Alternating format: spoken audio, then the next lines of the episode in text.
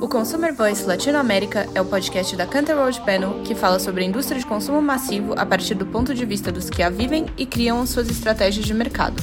Os nossos convidados e especialistas contarão sobre suas vivências e compartilharão suas experiências para te inspirar. Esse é o podcast da Cantar Brasil.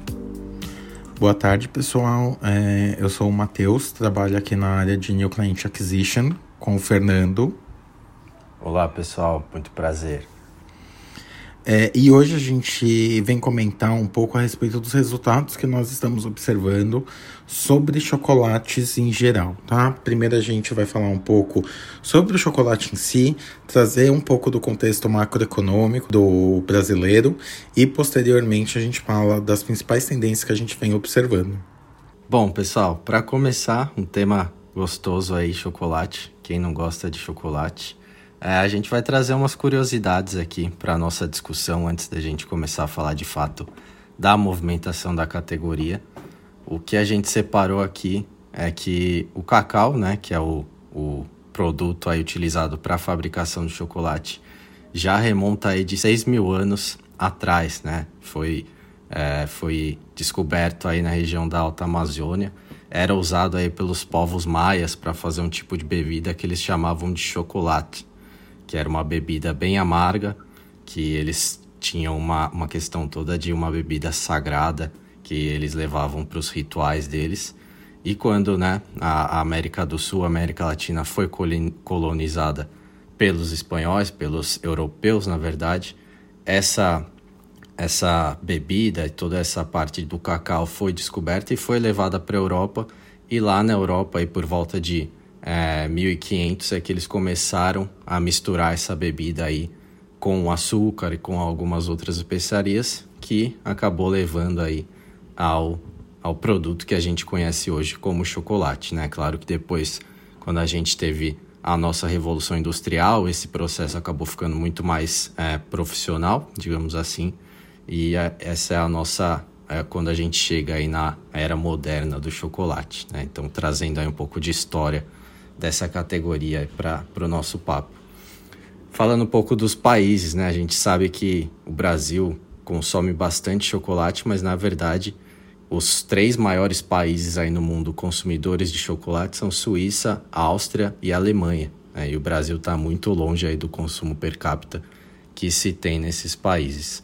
E mais uma curiosidade aqui é que chocolate com alto teor de cacau são realmente os mais nutritivos, né? Várias pesquisas indicam isso, inclusive são nutritivos a ponto de, é, por, por, exemplo, uma pesquisa aí da USP acabou relatando que chocolate com alto teor de cacau ajuda pacientes de câncer na recuperação.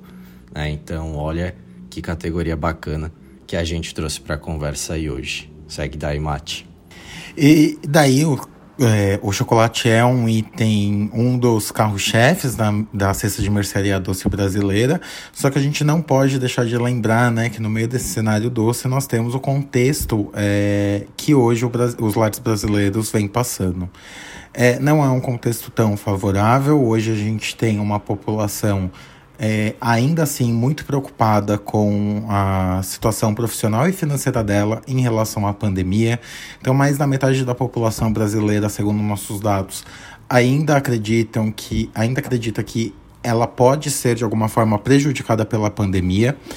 E também a gente vê um cenário de, de basicamente, né? A gente teve um 2020 com é, incentivos governamentais muito fortes, ele foi reduzindo e é, na mesma proporção com o cenário de inflação também, nós vemos o aumento da renda informal em quase todas as classes sociais. Até mesmo a classe AB, por exemplo, que teve a sua renda mais protegida durante a pandemia, que sofreu menos o efeito econômico, ela passa por um momento de crescimento da renda informal. É, esse cenário todo é importante a gente destacar sobre a renda informal e também sobre a inflação, porque isso impacta diretamente no consumo. Como eu disse, a classe D e E, com 60% da renda comprometida em um cenário extremamente desafiador para o consumidor, ele está optando por comprar cada vez menos em unidades, porém desembolsando cada vez mais. Falando dessa categoria, é claro, a gente não poderia de falar, deixar de falar do consumo fora dos lares. Nós temos um cenário positivo, né? não, não chegamos ao mesmo patamar de consumo fora dos lares que nós tínhamos ali no pré-pandemia, comparando os três primeiros meses de 2020. O consumo fora dos lares ele vem crescendo e se aproximando já do consumo que a gente tinha ali no início da pandemia. Essas informações elas são relevantes para a categoria porque é uma categoria que a gente tem um consumo relevante tanto dentro dos lares como fora. Nesses dois cenários, então, a gente vê dois movimentos muito distintos. É, como oportunidade que a gente vê dentro dos lares, a gente tem o ganho de ocasiões e também de novos compradores da categoria dentro dos lares. E fora dos lares, a gente vê um aumento do consumo tanto da classe AB quanto da classe D e E. Contudo, quando a gente olha a, o cenário geral, a categoria ainda tem uma performance negativa versus períodos anteriores, né, no caso 21, é, justamente porque ela cai em unidades. Então, fazendo esse comparativo, né, isso a gente pode falar para quase todas as cestas de bens de consumo é, massivos, FMCG.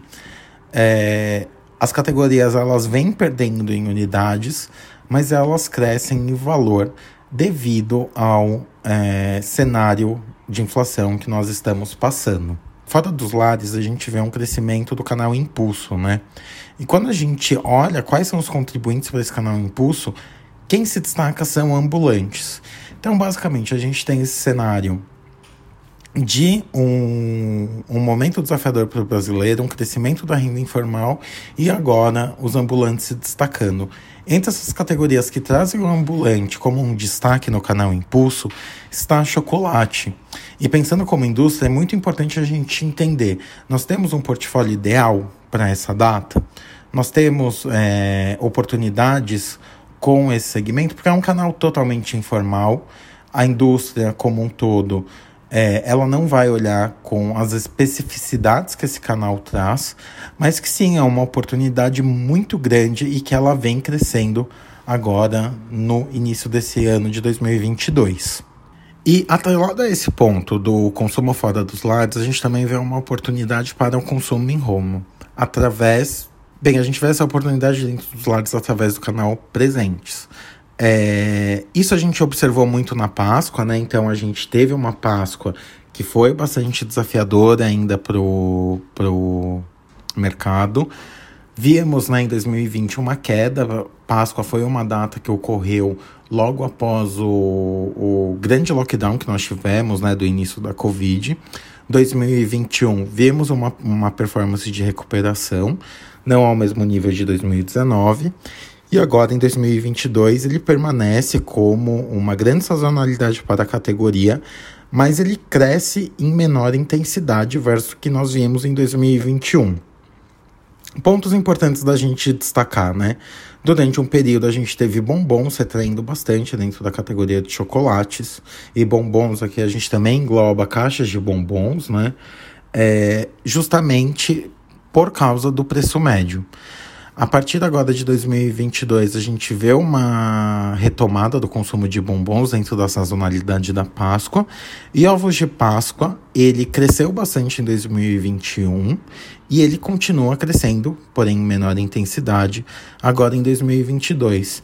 E o ponto é justamente esse: é uma categoria extremamente presenteável. A gente está falando de uma sazonalidade em que a categoria ela é a principal escolha para o consumidor mas em um momento extremamente desafiador, né? Voltando lá, uma inflação extremamente desafiadora para o consumidor, nós temos algumas outras categorias que elas podem ser despriorizadas e que têm um ticket médio mais alto, indo para chocolate. Então, o chocolate ele pode ganhar força em outras atos comemorativas e daí Natal, que já é uma grande fortaleza para a categoria ele pode ganhar mais força, assim como outras datas, como o Dia das Mães, Dia dos Namorados, e um ponto muito importante também, né, que a gente não captura como uma data comemorativa, mas é o ato de presentear lembrancinhas, né? É uma categoria extremamente atrativa para essas situações. É, outro ponto que também a gente destaca, e também falando, atrelando a renda informal, né, são as oportunidades do chocolate artesanal. Então, nós temos hoje, no cenário de Páscoa, né, um crescimento grande do, na classe AB dos ovos industrializados, enquanto a classe D e E, ela busca mais ovos artesanais. Ele vem crescendo cada vez mais, não é a mesma proporção ainda, dos ovos industrializados, mas a grande fortaleza dos ovos artesanais está na classe D e E. Primeiro porque a gente tem essa questão da renda informal, a gente tem essa questão é, da renda comprometida, de novas buscas para uma fonte de renda familiar e o também o menor desembolso. O ticket médio de um ovo artesanal ele é menor do que de um ovo industrial. Então a gente vê oportunidades distintas hoje em relação a classes e estratos sociais e a também tipos de consumo. O principal recado que a gente pode passar aqui para vocês é, é reforcem cada vez mais o caráter presenteável da categoria dentro do seu portfólio e olhem também canais informais, né? E aqui a gente traz essa questão dos ovos artesanais, e aqui a gente falando de ovos, mas isso pode ser replicado para trufas, bombons e assim por diante, e também é, para ambulantes. Acho que são esses dois principais mensagens que a gente tem para passar para vocês. Obrigada por escutar o nosso podcast. Caso você tenha alguma dúvida ou queira saber mais sobre como nós podemos te ajudar, fale com a gente.